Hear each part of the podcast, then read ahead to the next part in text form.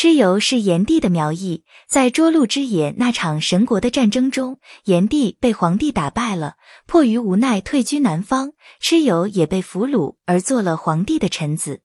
蚩尤天生勇猛，对炎帝的失败很不甘心，他部族的人也都和他一心，愿意听他的调遣。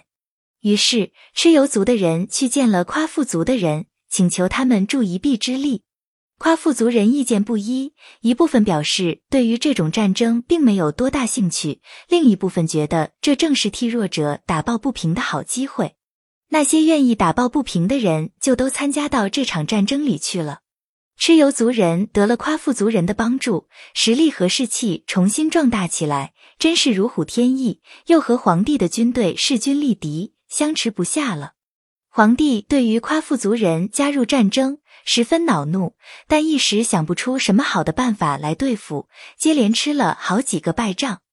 他很颓丧。战场上，蚩尤族的人又在吹烟喷雾了。烟雾虽不算大，但是东一处西一处，隐蔽着夸父和蚩尤们出其不意的袭击，时常令皇帝的军队措手不及。皇帝没有办法，干脆把军队暂时交给他手下的大将利木指挥着，自己却跑到前些时候会合天下鬼神的泰山上去躺卧起来，好静静的想一想对付蚩尤的计谋。这时，从天上飞来一个自称玄女的鸟身人头的妇人，她见了皇帝之后，说自己是天上得道的女仙，来指点他兵法。皇帝正苦于无计可施，听他这么一说，自然是喜出望外，求之不得，一时间烦恼尽除，喜上眉梢。他先向玄女致谢之后，马上虚心的向他学习种种神奇奥妙的兵法。皇帝得了玄女的援助，从此行军布阵变化高深莫测，同时又得到了昆吾山的火一样的红铜，用来打造宝剑。这种宝剑造成之后，就变成青色。寒光四射，水晶般的透明，有削铁如泥般的锋利。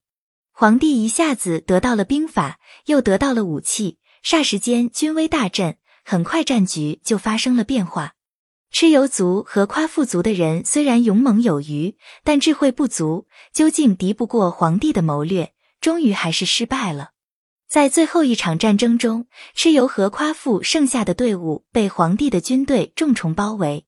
这时，皇帝阵中的神龙应龙大显神威，他翱翔天空，嘎嘎的怪叫，杀死一个个无路可逃的蚩尤族人，又杀死许多夸父族人。